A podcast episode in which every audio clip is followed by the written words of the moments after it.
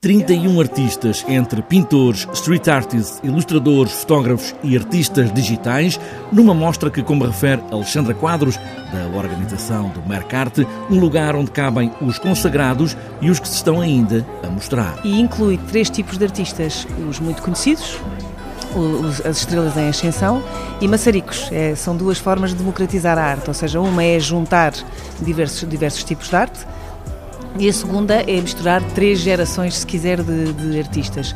O objetivo, o mais romântico, é levar beleza uh, por esse mundo fora, para as casas de, de toda a gente, uh, porque é, um, é uma, uma dúvida existencial que eu tenho desde pequenina, que é porque, é que, porque é que uma coisa pode ser arte e outra pode não ser arte. Para mim, tudo o que faça mexer com as nossas emoções é arte. Esta ideia romântica que fala Alexandra Quadros, democratizar a arte, é poder levar para casa a cópia autenticada e a obra única. Nós temos um target que vai mesmo dos 20 aos 50 anos, isto são dados analytics e Instagram e Facebook.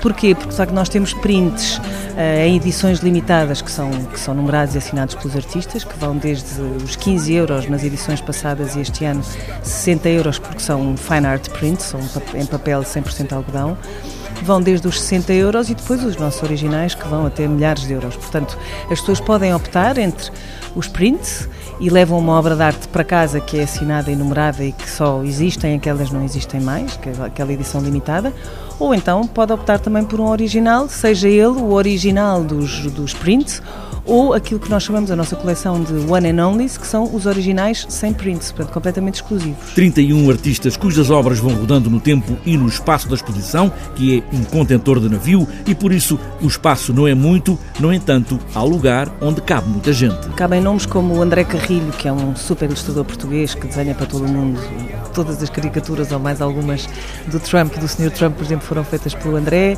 Cabe o Luís Alegre, que também é um nome pesado da, da ilustração portuguesa, a Sara Feio cabem pintores como a Cristina Trofa, eh, que foi uma conquista deste ano, que eu me orgulho muito porque é uma mulher com um trabalho espetacular, vendo na Saatchi cabe o Alexandre Alonso, eh, o Hugo Makarov, que é tatuador, a Isabel Pinto, fotógrafa, a Paula Rosa e o José de Almeida, também ambos fotógrafos.